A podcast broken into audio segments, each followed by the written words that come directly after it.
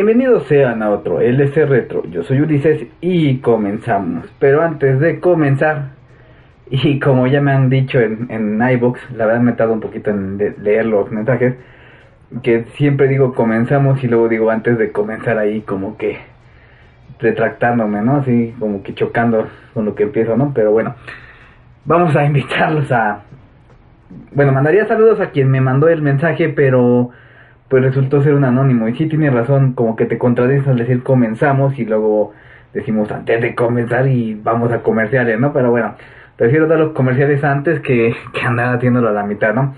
Eh, pues ya saben, ¿no? Los invito a LC Magazine, la página oficial de Facebook, a LC, Magazine, LC Grupo Oficial, al Geek Time MX y por supuesto al Messenger Project.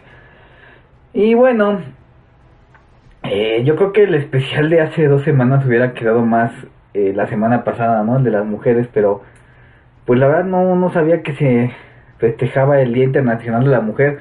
Y luego en Facebook hubo una guerra que porque si sí se festejaba, que porque si no. Entonces mejor decidí, este, qué bueno que no lo hice así porque capaz me linchaba, ¿no? Eh, bueno, a darle con el universo cinematográfico de DC Comics.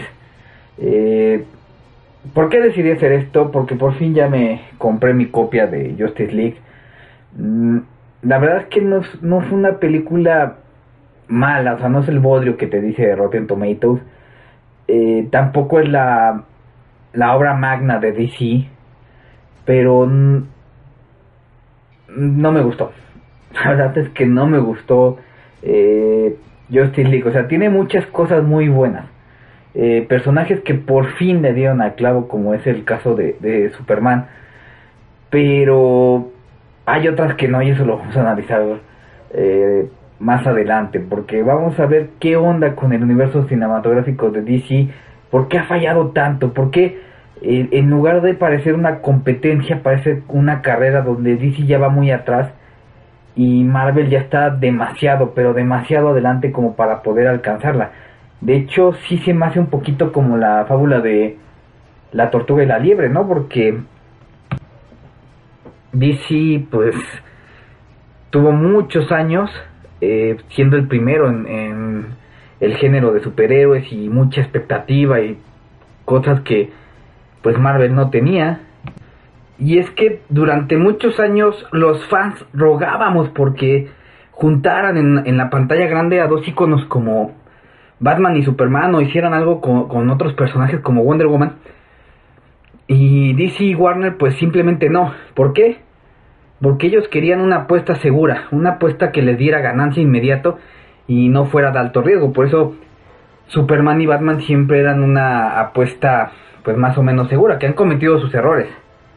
Y ha habido películas horribles de los personajes, pero pues el estudio prefería arriesgarse con esos personajes que con otros. O sea, debemos dar las gracias a Marvel Comics por, por iniciar una verdadera batalla en el mundo cinematográfico y que DC gracias a ello pues atrevió a anunciar películas como Wonder Woman, Suicide Squad, eh, Shazam, Aquaman, que todavía no se estrenan algunas de ellas, pero son una promesa a futuro.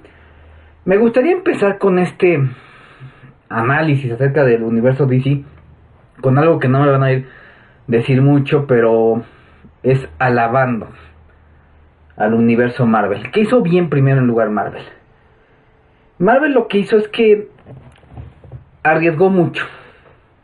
Arriesgó mucho porque la primera película que, que sacaron con el estudio Marvel, 100% Marvel, no, no con otro estudio atrás, porque antes ya habíamos eh, visto cosas como Blade, como Spider-Man, como X-Men, que habían sido licenciadas por otros estudios y habían sido pues aprovechadas de alguna manera por, Marvel para ganar recursos y e incluso verse más atractivo a una futura venta o compra de algún eh, socio.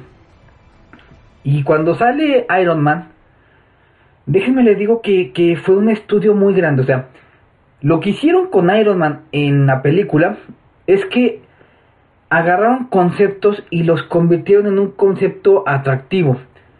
Porque les voy a ser honesto, Iron Man en los cómics no es tan interesante. sí tiene buenas sagas, pero la mayoría de sus sagas buenas son con los Avengers. Y yo creo que ese también fue un punto especial para, para escogerlo. Porque era un, personaje que, que, sí resalta, pero resalta aún más por equipo. No es como Batman, que Batman puede estar solo y nadie se queja. Y puede estar con un equipo y van a decir es que resalta más Batman, es que no, casi no resaltó.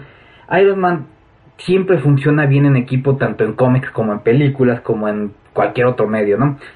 Eh, otra cosa, pues tenía que ser un, héroe acorde a, la, a la época que vivimos. Estamos en una época que la tecnología ha avanzado más los últimos 10 años que nunca en los últimos 100 de, del siglo pasado. O sea, en el 2000 seguíamos con un internet básico, con disquetes, eh, con un almacenamiento limitado hasta que llegaron los quemadores de DVD.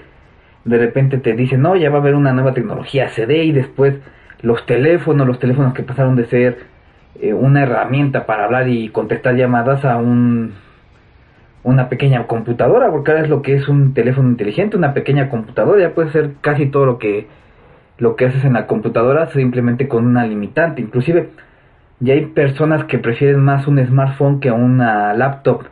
Y yo creo que va a ser el final de estas más adelante, pero bueno, ese no es el tema. El hecho es que Iron Man representaba muy bien el sentimiento que, este siglo, este momento que vivimos presenta. Era un, un superhéroe acorde, acorde al tiempo. Dos, agarraron aspectos del personaje te lo mostraron como sensacional, o sea, que es súper carismático, que es inteligente, que era congelón, porque en Iron Man 1 era congelón, el cabrón, por quien lo podía educarlo, bueno, quien más bien podría criticarlo, perdón, no educarlo. Eh, y era muy humano. En Iron Man 1 era muy humano, cosa que fue perdiendo en las otras y lo voy a mencionar un poquito al rato.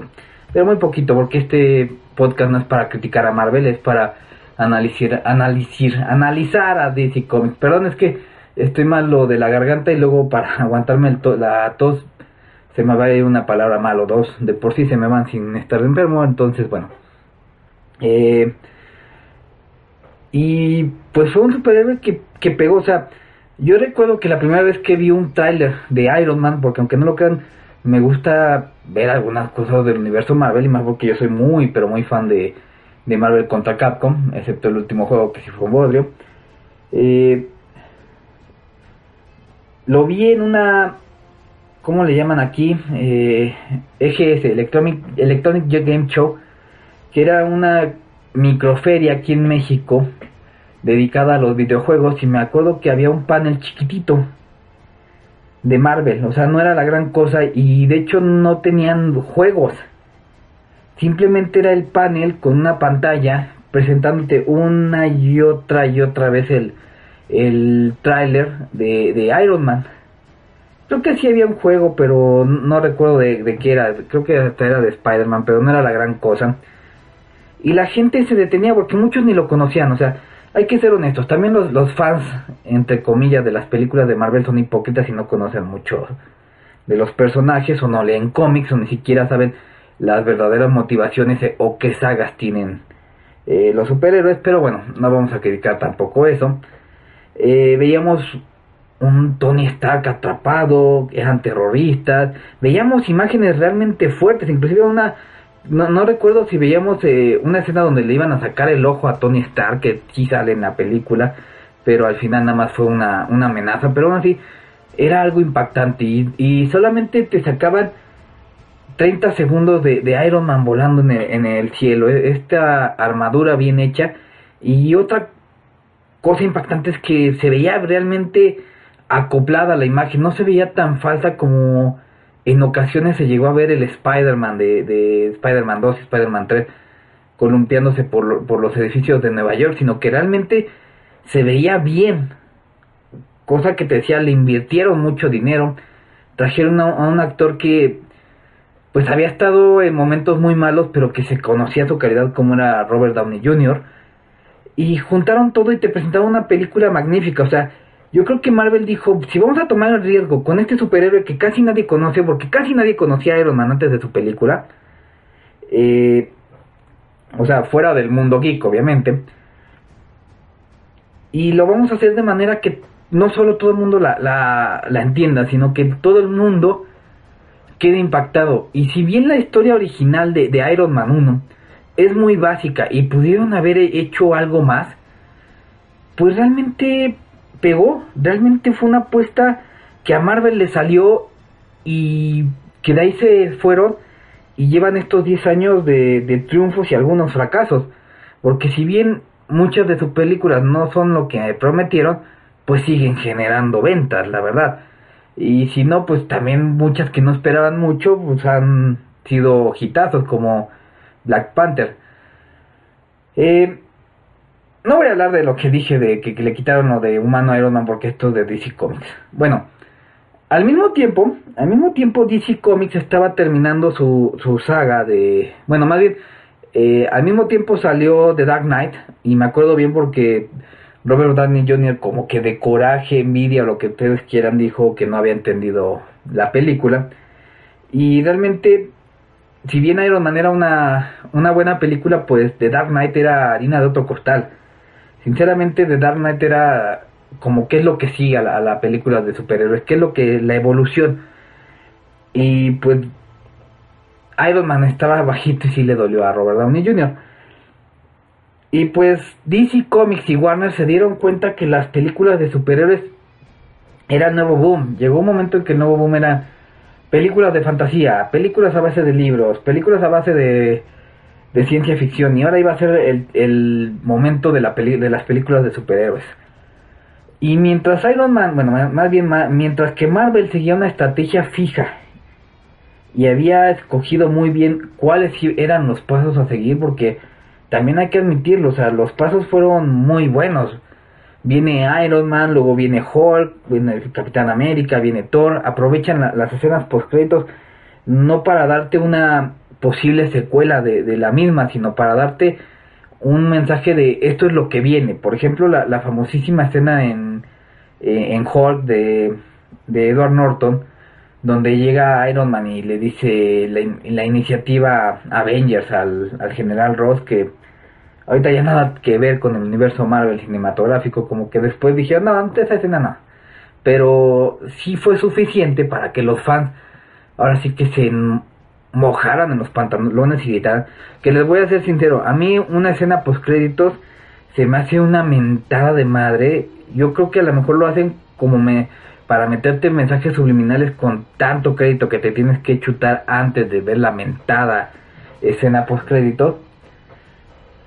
Y pues Marvel fijó bien su camino. De hecho, recuerdo que subían en algunos foros eh, una supuesta lista de universo cinematográfico Marvel fase 1, fase 2 y fase 3 y que increíblemente sí se cumplió. La fase 1 era la presentación de los personajes principales, ¿no? De cada eh, cómic que querían presentar en las películas y luego fue juntarlos para hacer Avengers y le salió pues de poca madre, sinceramente. Eh, la segunda fase era conocer superhéroes que eran aún más desconocidos que los Avengers, porque vamos a ser honestos, antes de este nuevo boom del universo cinematográfico Marvel, pues poca gente conocía a los Avengers y mucho menos conocían a personajes como eh, Doctor Strange, la Viuda Negra, eh, los Guardianes de la Galaxia. Yo estoy en el mundo geek y como casi no leo Marvel, pues casi no conozco a los Guardianes de la Galaxia. Sí he oído de ellos, pero realmente no me, no me interesaba mucho.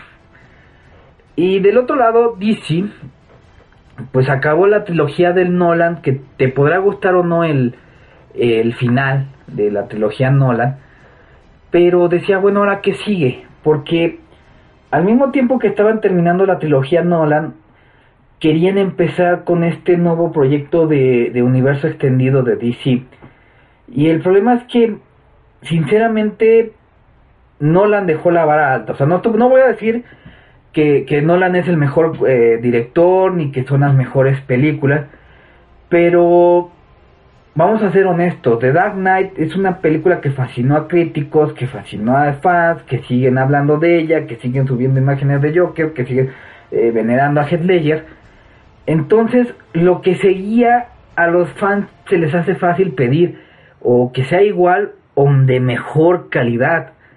Y pues muchos creíamos que DC había aprendido su lección. La lección que duramente tuvieron con bodrios como Batman y Robin, Gatúbela, Steel, este, pues Steel, con Shaquille O'Neal. Eh, pero la verdad es que no.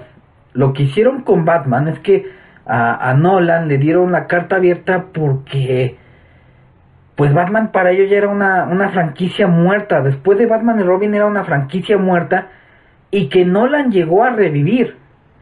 La verdad, no te guste Nolan o, lo critiques mucho, no te guste de Dark Knight y la trilogía original, eh, bueno, la, original de Nolan, claro está, pues hay que admitirlo, rescató al personaje, porque estaba en el limbo y quién sabe cuándo lo vamos a volver a ver. Entonces la gente queríamos un Batman, la evolución, ¿qué sigue? ¿O qué sigue de este universo? Porque sabemos que es el mismo universo donde vive Wonder Woman, donde vive este Superman, Linterna Verde y bla bla bla. Entonces DC dice, bueno, vamos a empezar este nuevo universo extendido y pero pues no lo podemos iniciar ya con este Batman, ya no puede ser Batman de, de, Christian Bale porque es un Batman demasiado realista y, no aplica lo que queremos hacer. Eh, necesitamos un Batman más enfocado a lo que son los cómics, las series animadas y los videojuegos, sinceramente, para competir con Marvel. Y su pensamiento iba por buen camino. Sinceramente, ese era el camino que tenían que hacer. Un universo más parecido al de los cómics. Y tomaron una decisión muy parecida a la de Marvel, pero no, no la hicieron muy bien. Mientras que, como ya les comenté, Marvel agarró un personaje casi desconocido como es Iron Man. Un personaje que les apuesto que antes de su película no, entraba ni siquiera en los top del personaje más popular, ni el más inteligente. A pesar de que es un genio, genio había más inteligentes que, Tony Stark. No entraba ni siquiera en la lista de los personajes más ricos. Si ustedes ven una lista de esa antes de, Iron Man 1, ni siquiera lo tomaban en cuenta. Siempre ponían a Bruce Wayne, a Rico McPato, al señor Burns, al del Monopoly. Y rara vez ponían a Tony Stark. Eh, DC quiso hacer lo mismo con un personaje que en el momento en que sale en 2011 no era un personaje muy desconocido porque eh, en los cómics sí había tenido bastante éxito recientemente. O sea, Iron Man también lo escogieron porque había sido un mega éxito el cómic de Civil War. Entonces DC pues vamos a hacer algo similar y sin querer, sin querer decirlo empiezan este universo con Green Lantern. O sea, ellos no dijeron, esta es la primera película de nuestro universo extendido, no. Ellos dijeron inteligentemente, este va a ser eh, una nueva película, no tiene nada que ver con Nolan. Y de ahí se querían jalar para crear un universo extendido. Y de hecho, yo creo que el mayor error de DC fue intentar hacer a Al Jordan eh, interpretado por este actor que, que es Deadpool y que es Ryan Reynolds. Eh, y lo quisieron hacer muy parecido. O sea, de alguna manera, mientras que Robert Downey Jr. tiene este mm, esta hora de que siempre es así. De hecho, yo siempre he dicho, Robert Downey Jr. no está interpretando a Tony Stark, está interpretando a Robert Downey Jr. Ryan Reynolds, o Ryan, no me acuerdo cómo se llama este güey. Sí, Ryan, perdón. Eh, pues realmente se ve muy forzada su actuación. O sea, a lo mejor sí es cogerán en la vida real, pero es tan cómico que no te lo crees eh, en la película. O sea, se para y ahí, ahí, te sirves agua y ya me voy, ¿no? ¿Sabe? Igual de patán que, que Tony Stark en, en, Iron Man 1. Eh, es intrépido, es valiente, igual que Tony Stark en Iron Man 1. Es igual de, de soquete, no le importa lo que le digan, igual que Iron Man 1. Y trataron de repetir la, fórmula, pero la, lo hicieron de una manera muy mala. O sea, si bien para mí Linterna Verde tampoco es una un bodrio como la pintan, no puedo defenderla como una muy buena película de superhéroes. O sea, tiene sus cosas salvables y tiene sus pecados. Yo recuerdo que en los foros de internet, cómo nos burlábamos de, de los seguidores de Marvel Comics por su Galactus que era una, una nubecita. Y nos salen con que, par, que, que Parallax es un pedo. Porque literalmente Parallax es un pedo. Más que miedo te da ganas de, de taparte la nariz porque vaya a estar apestoso con tanto muerto que trae ahí. Eh, yo creo que el problema de, de, Linterna Verde es que quisieron abarcar mucho y apretaron muy poquito. O sea, se quedan a medias con muchos conceptos. Por ejemplo, yo creo que de lo más rescatable en Iron Man 1, digo en, en Linterna Verde, es un poco de la personalidad de, de, Hammond antes de convertirse en, en villano. Porque hay una escena donde encara a su papá y le dice, oye, me conseguiste el trabajo por tus palancas y no por mi conocimiento.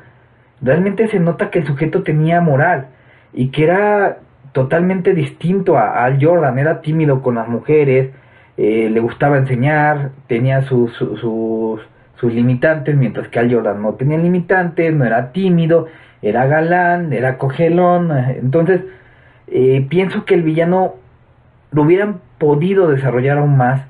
Creo que metieron demasiado pronto a, a, Parallax y que no respetaron la historia original de, de, Linterna Verde. O sea, Avin Sur no iba a poder detener a Parallax solo desde un principio. Y aquí te dicen que lo, detuvo en un principio Avin Sur.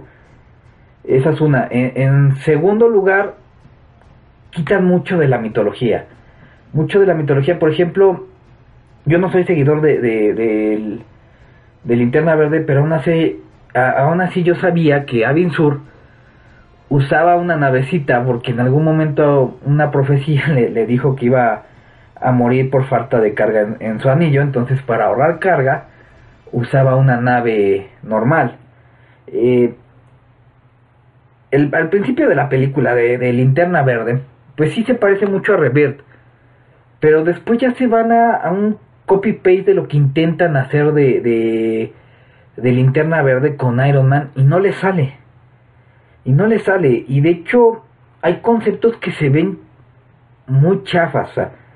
mientras que en los cómics, en, series animadas, en películas animadas vemos el planeta Oa, como un planeta lleno de, de, de tecnología, un planeta que ahora sí va más allá de nuestra imaginación. Aquí es un planeta tan muerto. O sea, sí vemos un chingo de construcciones verdes. Pero resulta que su, su maldita eh, sala de conferencia, su, su, reunión, donde debía ser más impresionante, donde debíamos ver a todos los linternas verdes, es este una pinche cueva. O sea, como que dijeron, vamos a construir un mega edificio aquí, que es donde vamos a recibir a los novatos. Y aquí un gran monumento que va a simbolizar la, la sabiduría de todos. Y ahí donde está la pinche cueva fea esa, pues nos vamos a reunir todos y les vamos a dar frutis y tortas para que vengan y apoyen al movimiento de, de linternas verdes. O sea, no chingues. ¿Y por qué digo que es estúpido? Porque cuando llegas a OA, cuando te lo presenta, pues quieres conocer más de ellos, quieres ver la, la batería central, porque no sabes si lo que presentan ahí es la batería central eh, te tratan de explicar un poquito de cómo funcionan los anillos, pero pues tampoco lo, explican tan bien. O sea, un problema que tiene DC es que trata de, justificarte todo o explicártelo. A veces le sale y a veces no. Y en Linterna Verde así como que, ah, pues chido, ¿no? Al final, pues creo que, que pudo haber sido más épico, una mega batalla con todos los linternas contra Parallax, pero te dicen que Al Jordan era más que suficiente. Y no solo eso, lo, lo, detiene con, con, algo tan simple como es mandarlo al sol. O sea, yo sé que vas a decir, sí, el sol tiene una gravedad tremenda y puede atraer a cualquier ser, puede destrozarlo y bla, bla, bla, y bla, bla. Pero te voy a recordar que en los cómics, porque uno lee cómics, obviamente, en la noche final, Al Jordan se puso en medio del devorador de soles que era mucho más grande que nuestro solecito, en medio donde estaba nuestro sol, y absorbió al maldito devorador de, de, de soles. Al Jordan Parallax. ¿Qué significa? Que al ser una entidad puede soportar la gravedad del sol, o sea, es un ser eh, más allá de los dioses o más allá de nuestra comprensión. Eh, los detiene de una manera tan X, o sea, nunca sientes realmente esa desesperación. Y es que quisieron abarcar mucho, algo que otra vez voy a sacar a Iron Man 1. En Iron Man 1 el final realmente no pelea por el mundo, o sea, Iron Man no pelea por salvar este una ciudad o salvar el mundo. Iron Man al final de su primer película pelea por salvarse a sí mismo, o sea, porque estando él o no estando él va a seguir habiendo guerras, conflictos y demás. Eh, a lo mejor va a haber más más paz en algunos países si está Iron Man, pero en, en, Iron Man 1 trata de salvarse a sí mismo en, el final del, del, Iron Monger. Aquí como que quisieron abarcar mucho y mmm, no le salió, o sea, en lugar de tener una mega épica de entre los linternas y, y Parallax, terminamos con algunos chistes, a Jordan salvando una gordita, al Jordan diciendo al fin el, pinche este lema de los linternas verdes, pero sin sentido, atravesando a Parallax con un este taladro que también me recuerda mucho a la escena donde Silver Surfer atraviesa a Galactus en los Cuatro Fantásticos y Silver Surfer. Y pues al final la, la película no fue lo que esperaban.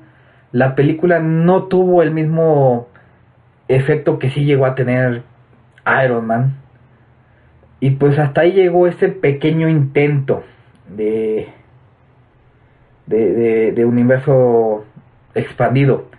Por otro lado, Marvel ya estaba dando pasos seguros. Al mismo tiempo, eh, pues bueno, no al mismo tiempo, sino unos meses antes estrenó Capitán América. Que a mí no me gusta y, creo que está al mismo nivel que, que Linterna Verde. Eh, puso en, el mapa otros Vengadores, puso en el, eh, el posible evento de, de, Avengers en un futuro, y DC pues se reiniciaba, o sea, era el reinicio, falla y reiniciamos. Hay que ser honestos, también en eso Marvel tuvo los huevos para decir, no, no hay reinicio, porque si nos damos cuenta, o sea, después de que empieza Iron Man, sacan una película y si es mala o bueno, no dicen pues la regué, la vamos a reiniciar, no, dicen pues vamos a, a sacar una segunda parte y ahí la arreglamos. Y yo creo que en la segunda parte hubieran arreglado muchas cosas, porque se prometía ser buena con, con Sinestro, ya con el anillo amarillo, pero pues ya no se hizo. Eh, un ejemplo es Hulk, que Hulk ya hubo inicio, reinicio y, ya quieren otro, otro reinicio, porque a pesar de que el, el Hulk de Edward Norton está dentro de la eh, mismas líneas de tiempo del universo Marvel y no lo han reiniciado, pues la verdad es que ya olvidaron muchas cosas que dejaron plantadas en, este, en esa película, por ejemplo la aparición del líder, eh, eh, la, obsesión del, del general Ross, pero pues aprovecharon lo que tenían y siguió adelante, no reiniciaron. Y DC, pues dijeron, vamos a reiniciar. Y se tardaron hasta el 2013. O sea, reinician dos años después del fracaso de Linterna Verde. Y ahora sí te dicen, ahora sí es el inicio del universo expandido. Prepárense, porque lo mejor viene. Y, realmente creo que escogieron el mejor personaje. El, personaje que, que que inició todo. Inclusive es el personaje que, que Marvel Comics también le debe su existencia. Pues es el que nos enseñó a ver al cielo a ver si algo magnífico pasa. Y siempre digo así porque si digo volar me dicen, no, fue Namor el primer superhéroe que voló. Pero Superman siempre llegaba saltando, así que se chingan. Bueno, el hombre de acero, cuando me dijeron, va a ser Zack Snyder, el que hizo 300, yo realmente lo dudaba. O sea, 300 no se me hace una mala película, pero sí los efectos se me hacen así como que muy exagerados. Y dije, bueno, a, ver qué pasa. En un principio no me gustó eh, un, un filtro muy oscuro, eh, un filtro así como que pudieran haberle puesto un poquito más de calor, porque estamos hablando de Superman, no de Batman.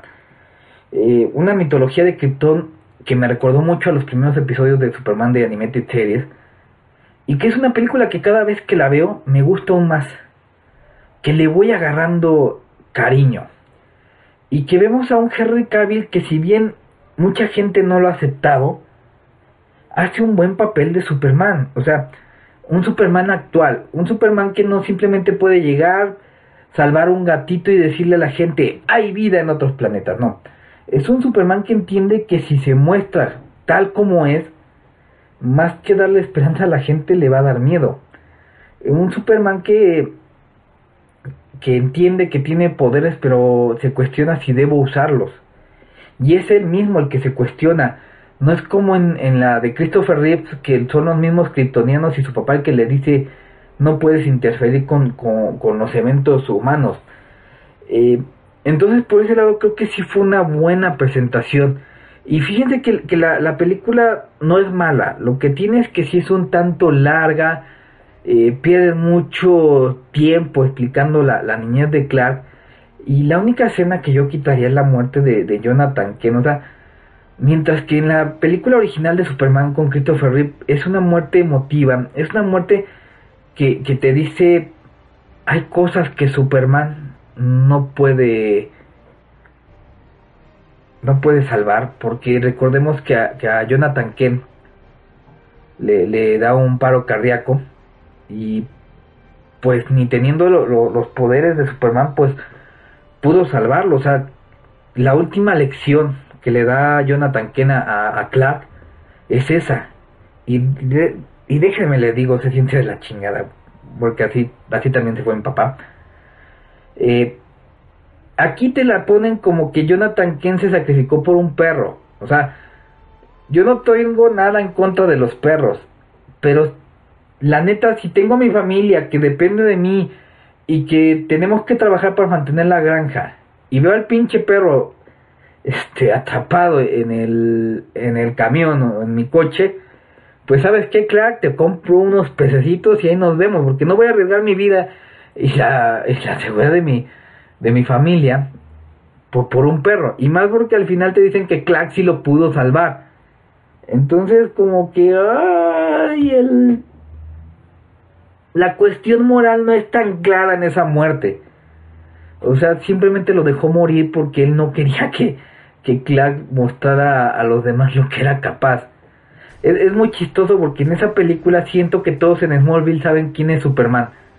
Todo el mundo sabía que el güey súper fuerte, que volaba y que tenía esos poderes era Clark Kent. No te lo dicen, pero como que siento eso. Eh, desgraciadamente, desgraciadamente, la película fue muy criticada por otro tipo de cosas. Que porque las peleas se veían muy saiyajines. Que porque Superman mata. Que no es Christopher Reeves. A ver. Sí, adoramos las películas de Christopher Reeves, son un clásico. Son nuestra infancia, muchos crecieron con ellas, estoy de acuerdo. Pero Superman de Christopher Reeves no da ni un puñetazo. En serio. No, no, no pelea. La mayoría de las veces agarra un objeto y lo avienta, hace agarres, eh, este, forcejea, pero no pelea. El Superman de Henry Cavill sí. Eh, sobre el asesinato de Zod, que Superman nunca mata. Ay, Superman pudo haber encontrado otra forma. Christopher Reeve no haría eso. A ver, a ver, a ver. Les voy a decir una cosa.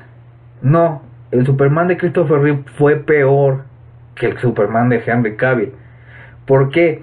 Porque él ya le había quitado sus superpoderes a Zod él sí podía dejarlo vivo y encerrarlo en una prisión humana, ni siquiera regresarlo a la zona fantasma. Y no solo no lo encerró, sino que primero lo medio tortura quebrándole la mano. O sea, yo quiero pensar que es que Superman te de un una garra de, de, de manos a media fuerza. Ha de ser como que te aplaste una un camión o algo así y luego lo mata, lo arroja por un precipicio. Y no solo Superman es un asesino, también Luisa Lane, porque mata a Ursa. O sea, no chinguen. Realmente eh, Superman de Christopher Reeve no se tocó el corazón.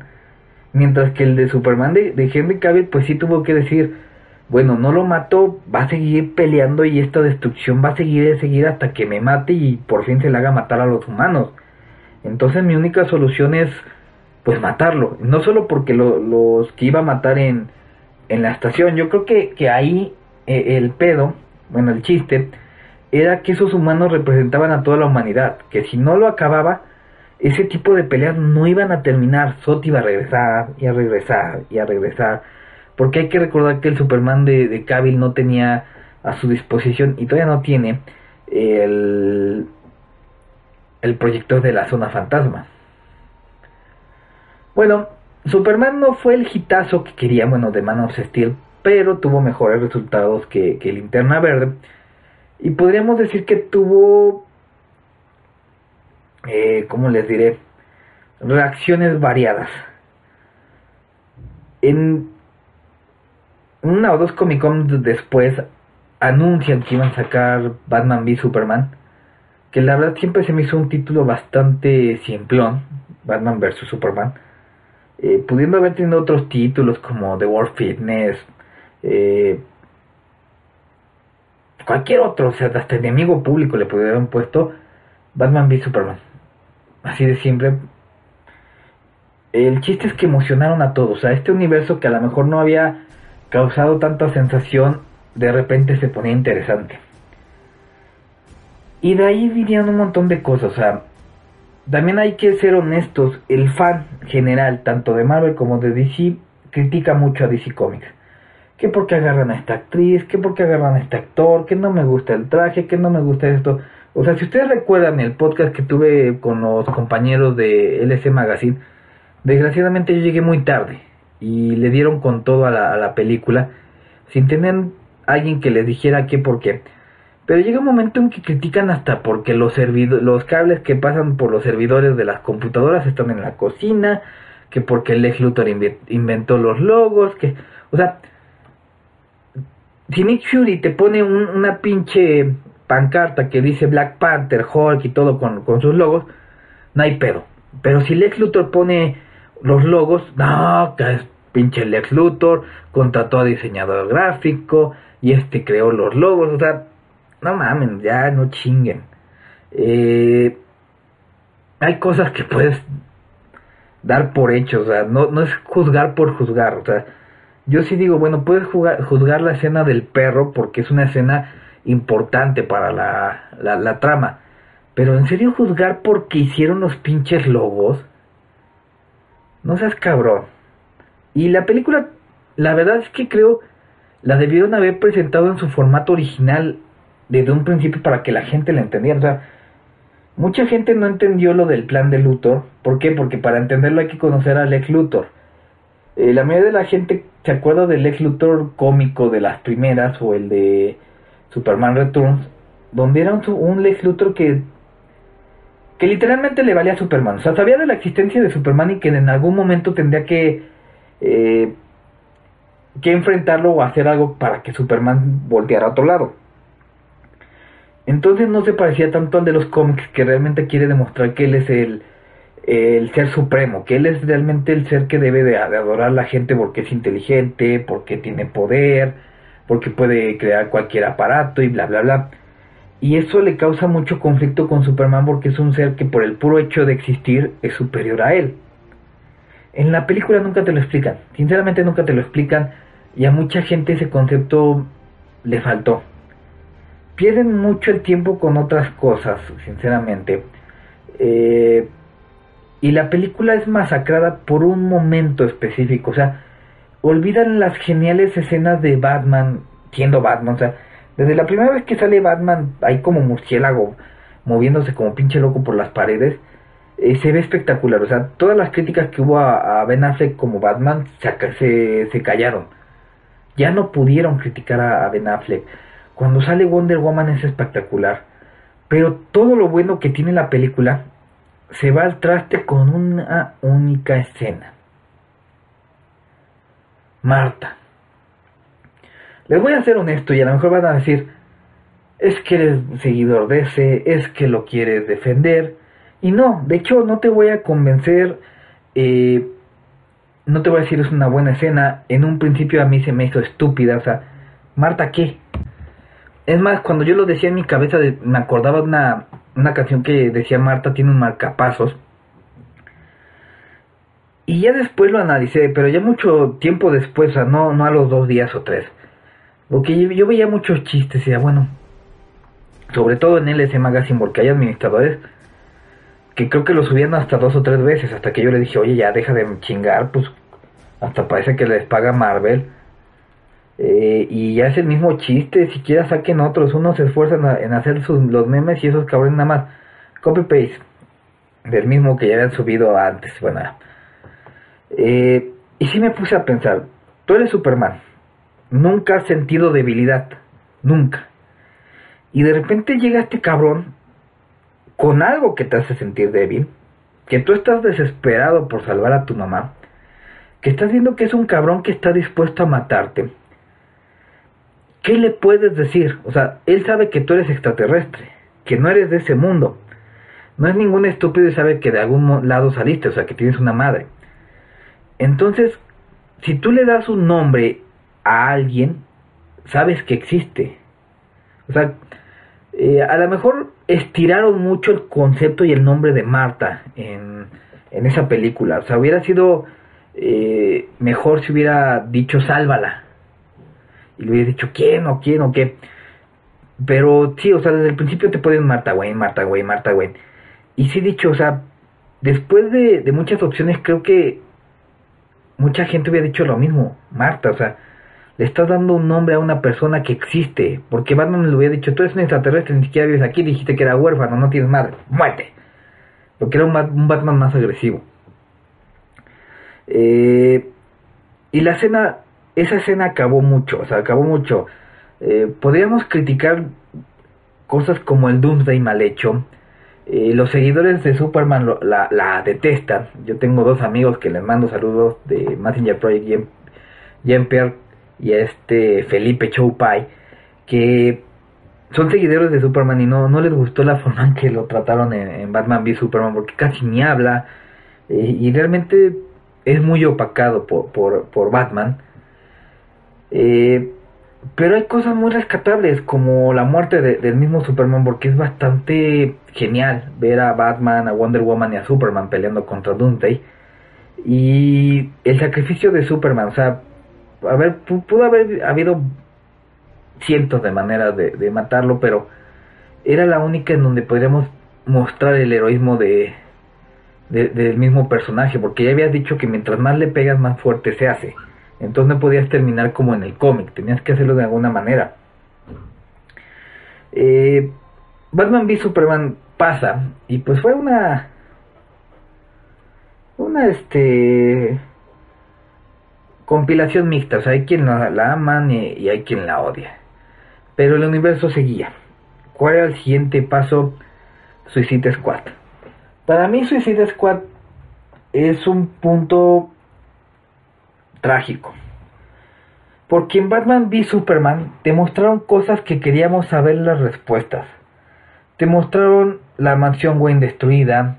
Eh, te mostraron el traje de, Robin, este, bueno, vandalizado y que te dijeron que, el Joker lo mató. Y que Suicide Squad supuestamente te iba a, a contestar muchas cosas. Algo que el universo DC no ha hecho bien y que Marvel más o menos lo ha hecho, es que no te contestan muchas cosas. Te las ponen pero no te las contestan. Eh, mucha gente pensaba que íbamos a saber cómo es que había muerto eh, Robin, saber qué Robin había muerto. O sea, si te decían que era Jason Todd significaba que, que Dick Grayson estaba en algún lado y que en algún momento a lo mejor salía Tim Drake y ya si duraba mucho el universo extendido, pues en algún momento salía Damián. Eh, pero no, no te lo contestaron. Y para colmo, eh, se, ¿cómo les diré? Eh, pues hubo un problema en Batman v Superman que se me olvidó comentar, bueno, sí lo comenté a medias, que recortaron la película. Y ese problema se acentúa otra vez en Suicide Squad. Los ejecutivos dijeron, no, córtala aquí, córtala allá, no me gustó esta parte, y le quitan parte de la esencia, inclusive hubo reshots para hacer más cómica la, la, la película, cosa que a mí sí se me hizo mal porque eh, para mí que DC tuviera películas con su propia identidad era un paso hacia adelante, o sea, a lo mejor no estaban siendo tan populares como la Marvel, pero sí tenían identidad. O sea, tú puedes diferenciar muy bien cuál es Man of Steel, cuál es, cuál es Batman v Superman, cuál es Suicide Squad, cuál es la temática de Wonder Woman, así como son los cómics. Cada, cada cómic tiene su, su personalidad, su atmósfera, eso lo estaban haciendo bien. Y en Suicide Squad, pues lo hicieron a medias, no te contestaron nada, eh, crearon muy, pero muy altas expectativas sobre el Joker de Jared Leto. O sea, yo recuerdo antes del estreno todo el mundo decía, yo voy a ver Suicide Squad por el Joker. Ya quiero ver qué hace el Joker. Se ve genial. ¿Qué son, qué son esos juguetes que dice? ¿Qué es lo que va a hacer el cabrón? Y no pasó nada. Realmente no puedo decir que fue decepcionante Jared Leto. No puedo decir que fue un mal Joker porque nada más fue un gancho publicitario. Si tú quitas al Joker de la ecuación de, de Suicide Squad, no pasa nada. De hecho, en los New 52, el Joker nada más lo nombran como que fue novia de, de Harley, no sale. Eh, otra cosa que no les gustó a los fans es que este Joker parece que sí está enamorado de Harley. O sea, se fueron más por lo que cree la gente a lo que realmente es en los cómics. Cuando en, los cómics hay una codependencia de Harley sobre el Joker eh, por mucho tiempo y este es un desgraciado que no la quiere, que realmente solo la ve como un objeto que cuando se la antoja se la coge. Así es en los cómics, realmente. Y aquí como que jugaron mucho con el amor el romanticismo. No. La película tampoco es mala, de hecho tiene momentos muy padres, pero sí se siente que pudo haber sido algo mejor. O sea, Suicide Squad pudo haber sido algo mejor. Sí tiene esa atmósfera de los villanos, sí tiene ese eso que lo hace sentir que es parte de un mismo universo pero que es distinta. Eh, yo creo que, la idea original que, decían que, todos los villanos iban a tener una historia con Batman, que todos iban a, decir por qué le tenían miedo o por qué lo respetaban, hubiera sido poca madre, pero al parecer quitaron eso. Eh, llega un momento que buscan una excusa para tenerlos todos pegaditos. O sea, no importa que tú tengas un experto nadador y súper fuerte como Killer Croc, todos los quieren juntitos y con la bomba, ¿no? Porque desde que llegan a la ciudad invadida por las cosas estas, siempre están pegaditos, siempre, siempre, siempre, siempre. Eh, las películas de DC, pues les voy a ser honesto, tuvieron sus triunfos ante, ante las películas Marvel y uno de ellos fue el Oscar a maquillaje. Y muchos me van a decir, me lo merecía Star Trek, no lo merecía. Mira, esa cuestionable. Eh, yo creo que sí es un buen maquillaje. El de Star Trek, en todas las escenas se ven igualitos. Te ponen una, escena donde hay una, extraterrestre, pero esa extraterrestre eh, te la ponen cuando lo estás montando y es mucho látex. No es un maquillaje eh, como tal, la mayoría es una máscara. En el en Suicide Squad los tatuajes de, del diablo son es maquillaje. Killer Croc es maquillaje. Harley Quinn sale como de 10 formas distintas. Jared Leto es maquillaje. Y todo es un maquillaje que se ve realista, no, no como en Star Trek que sí muchas veces se ve eh, muy este muy látex, sinceramente. Y estos son personajes principales. Si somos honestos, los personajes principales en Star Trek era Kirk y Spock, y esos siempre salen igual. Bueno, dejando de lado, no voy a discutir de, quién es, si merecía o no el, Oscar, eh, pues tuvo su éxito, y pero no no no generó tanto como como DC quería. O sea yo creo que los ejecutivos de DC y Warner querían que sacaran las películas y ya todos íbamos a ir corriendo. Y pues en un principio sí fue así.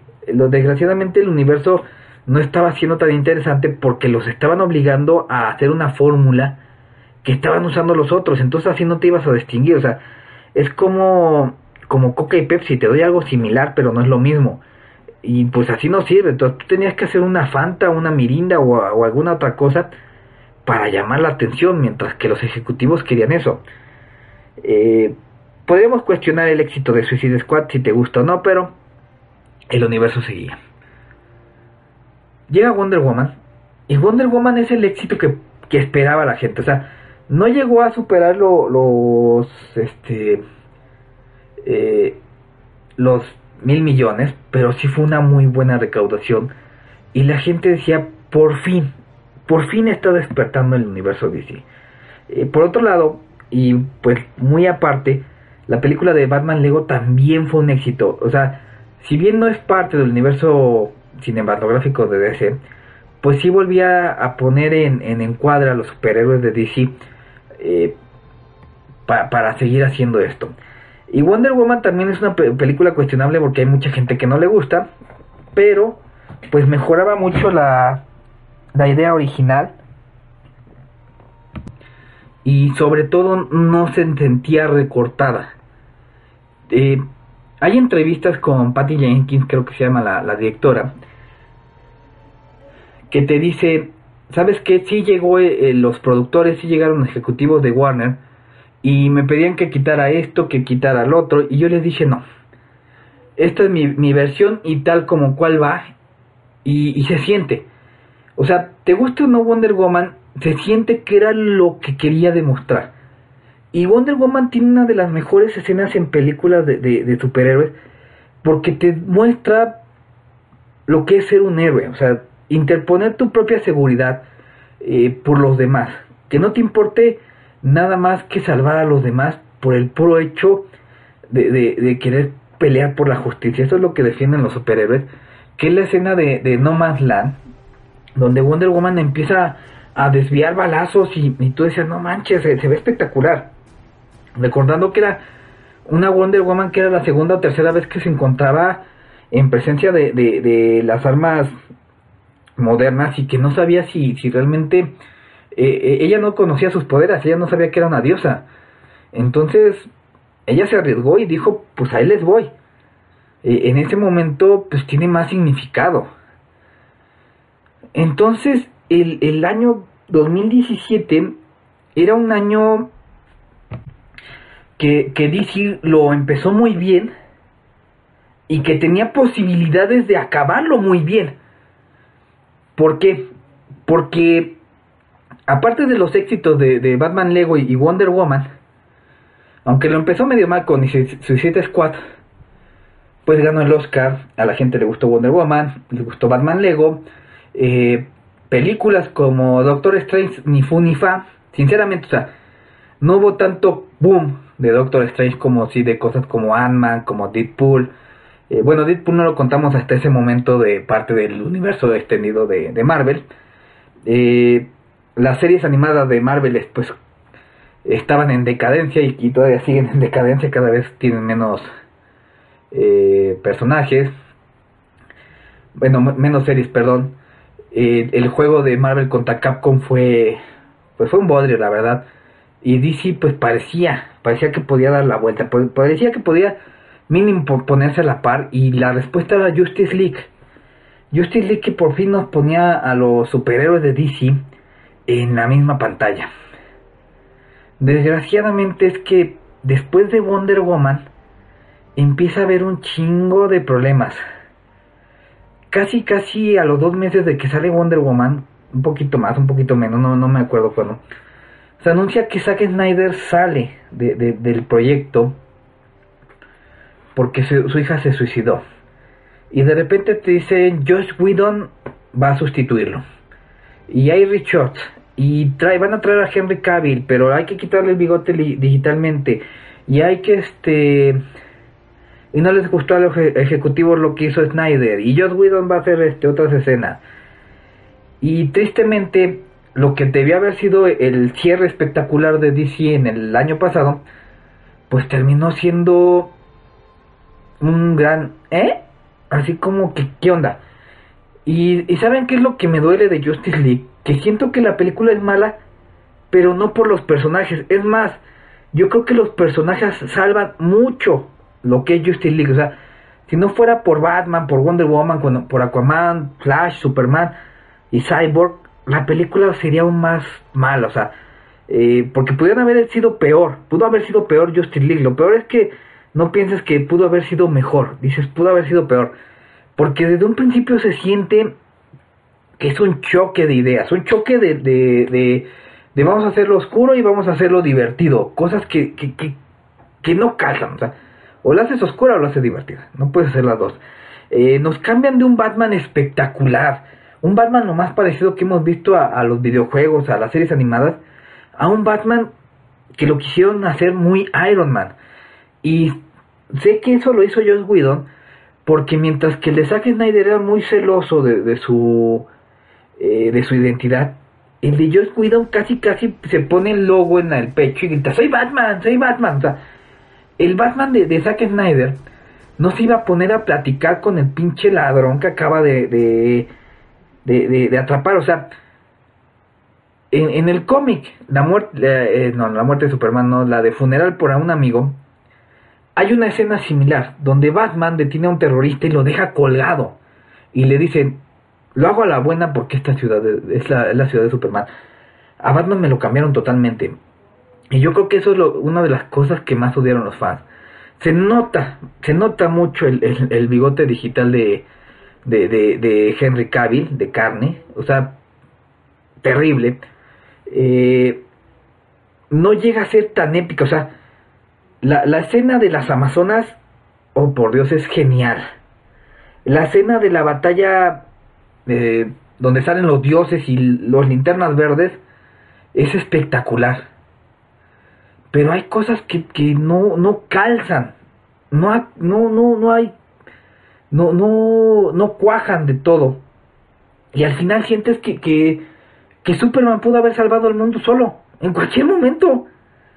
Que, que lo reviven desde el principio y ya, se acabó. Hay algo que le falta a esta película y es identidad. Y no la culpo por los personajes, lo culpo por los pinches ejecutivos que obligaron a hacer un Frankenstein de ideas y que no aprendieron, o sea, no sé si sean los mismos pinches ejecutivos que, que le dijeron a, a, a Joe Schumacher, haz Batman, pero más, más infantil y jugueteable. O sea, casi, casi cometen el mismo error con Justice League. Y todo por recortarle y obligarle a alguien a terminar el trabajo de otra persona con una identidad distinta y con ideas que no cuajan. Eso es lo, es lo que no, no vieron los ejecutivos. Y también tengo entendido que mucho de eso vino acerca de de la fusión de AT&T con Warner que está en, ahorita está pues en el aire si se hace o no pero estos ejecutivos sabían que si no sacaban la película antes de diciembre iban a perder su bono y que por eso la sacaron así. O sea, les voy a ser sincero, no soy de los que están diciendo, ay, quiero ver el corte de Snyder, o ay, hubiera estado mejor el corte de Snyder, no. Pero sabes una cosa, me encantaría haber visto esa, esa película, o sea, si la película iba, iba a fracasar o, iba a ser un éxito, que fuera por su misma esencia, que fuera por lo que fue concebida, no por un montón de ideas mezcladas, como por un montón de cosas que me explican, o sea, hubieran explicado muchas cosas como qué estaban haciendo los güeyes de Suicide Squad mientras Batman estaba luchando. ¿Sabes qué hubiera sido increíble? Que al mismo tiempo que, llega eh, la Liga de la Justicia, en alguna otra ciudad, se viera a Dick Shot, a, Croc, a Harley Quinn, a, a todos los demás, inclusive metías un, un personaje nuevo que no se viera así como que, wow, ¿quién es ese nuevo personaje? Peleando en otro lado de la ciudad. Pero no, se vieron mal y para acabarla de amolar todo, pero todo lo que venía en el tráiler el 90% no lo pusieron. Escenas que causaron sensación, escenas que causaron preguntas, no las pusieron. Y realmente es triste. Todavía se puede salvar el universo cinematográfico de DC si dejan de, de tratar de ser seguidores y empiezan a seguir su propio camino.